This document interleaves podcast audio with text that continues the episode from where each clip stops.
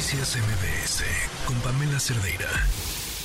Ayer platicamos con la periodista Soledad Durazo. Ella nos hablaba sobre el acta de nacimiento de Santiago Nieto y si este acta de nacimiento registrada en Querétaro, pero con nacimiento en la Ciudad de México, era un impedimento para que pudiera buscar su candidatura en el Senado. Nos acompaña en la línea el doctor Santiago Nieto. Eh, ¿Cómo estás? Muy buenas tardes. Bien, ¿qué tal? Buenas tardes. Un, saludo a ti y a tu auditorio. Una disculpa por no haber eh, eh, tomado la llamada ayer, pero estaba en Tolimán, en una comunidad indígena, y no viendo las condiciones lamentables de vida de las personas ahí durante cuatro. A ver si se, se nos vuelve a cortar la comunicación. ¿Nos escuchas? La verdad es una, una, una tristeza. Ay, la traemos. A ver, vamos a ver si por WhatsApp podemos contactarlo. Eh, quizás sea mucho más confiable, pero me parece que eso era la línea telefónica eh, normal y ya poderle preguntar sobre este tema.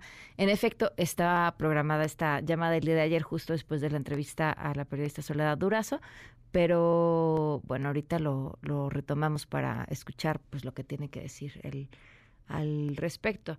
¿Todavía no lo tenemos? Bueno, en, ayer estaba ocupado y hoy los teléfonos nos le están jugando chueca. Bueno, pues ni hablar. En lo que... ¿Ya, ya lo tenemos? Ahora sí. Perdón, se cortó la comunicación. Nos estabas diciendo sobre este evento. Bueno. Sí, se cortó y nos estabas diciendo sobre el evento en el que estabas.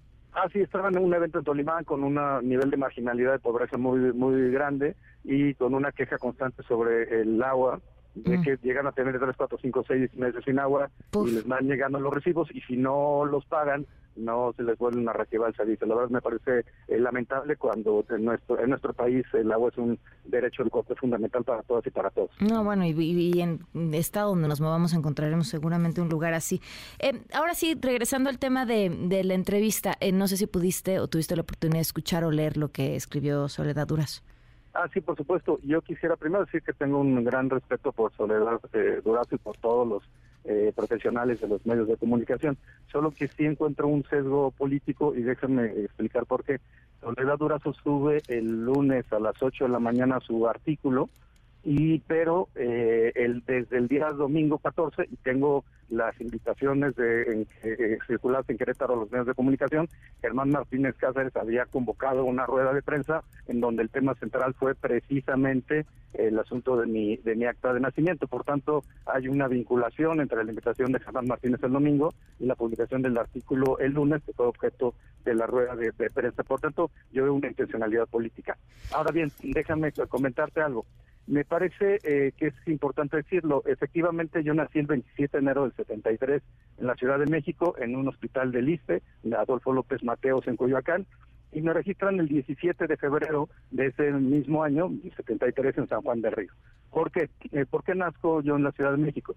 Mi madre tenía una condición de salud, el RH negativo de su sangre, y era un riesgo en el parto lo cual, imaginémonos que estamos en 1973 en San Juan del Río, era una condición de riesgo y era preferible una atención médica que podía tener ella en la Ciudad de México. Por eso eh, nazco yo en la Ciudad de México. Porque esto registrado, recordemos además que, bueno, mi madre eh, tuvo una condición de salud eh, delicada, ella muere a los 62 años de edad en Guatemala, de hecho, de hecho, como recordarás, esa es la razón por la cual mi esposa y yo, una de las razones por las cuales nos que terminamos casando en Guatemala.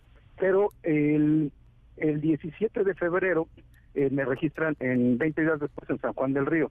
¿Por qué? Porque ahí vive, eh, vivía y vive mi familia. Eh, en realidad es una, una, una situación circunstancial el nacimiento, pero pues yo a partir de los 20 días viví en, San Juan del Río.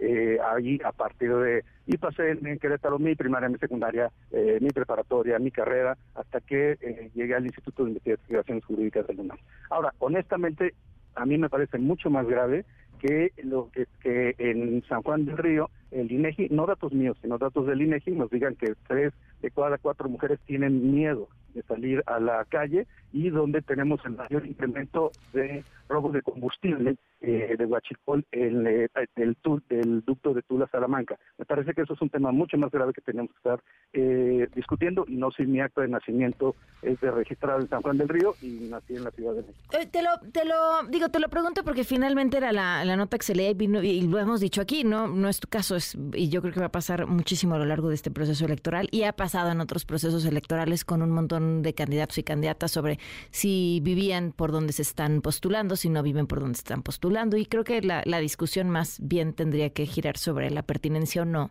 de que las leyes lo consideren así. Eh, pero, pero te pregunto, y entendiendo toda la lógica de lo que nos dices, pero legalmente, ¿qué pasa o cómo funciona o qué tendría que pasar?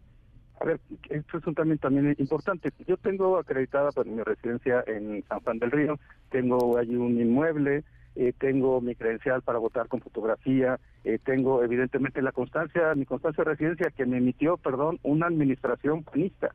¿Y por qué me emitieron mi constancia de residencia? Pues que saben, me conocen y, eh, bueno, por supuesto, porque formo parte de la vida de la vida cotidiana del municipio. eh, quiero también, eh, y además el, gobierno, insisto, es, es, es, panista. Y además de una serie de contratos que a lo largo de mi vida he estado yo desarrollando, porque una buena parte de mi vida eh, la, la, he tenido en San Juan de Río y nunca me he desvinculado de San Juan de Río de Querétaro en su, en su conjunto. Pero a mí, honestamente, me sigue pareciendo más complejo el hecho de que tengamos en Querétaro, en la 5 de febrero, una obra que, que cueste 7 mil millones de pesos, eh, ha logrado que se ha tenido que endeudar el Estado por 3.300 millones y que sea de 8 kilómetros de lineales, que así nos cuesta un, mil millones de pesos el kilómetro lineal. Eso en buen español, con las subcontrataciones que se ven y con un poco de la experiencia que he tenido como fiscal, como encargado de despacho de la Procuraduría de Hidalgo, como titular de la UIF, en buen español se llama se llama corrupción.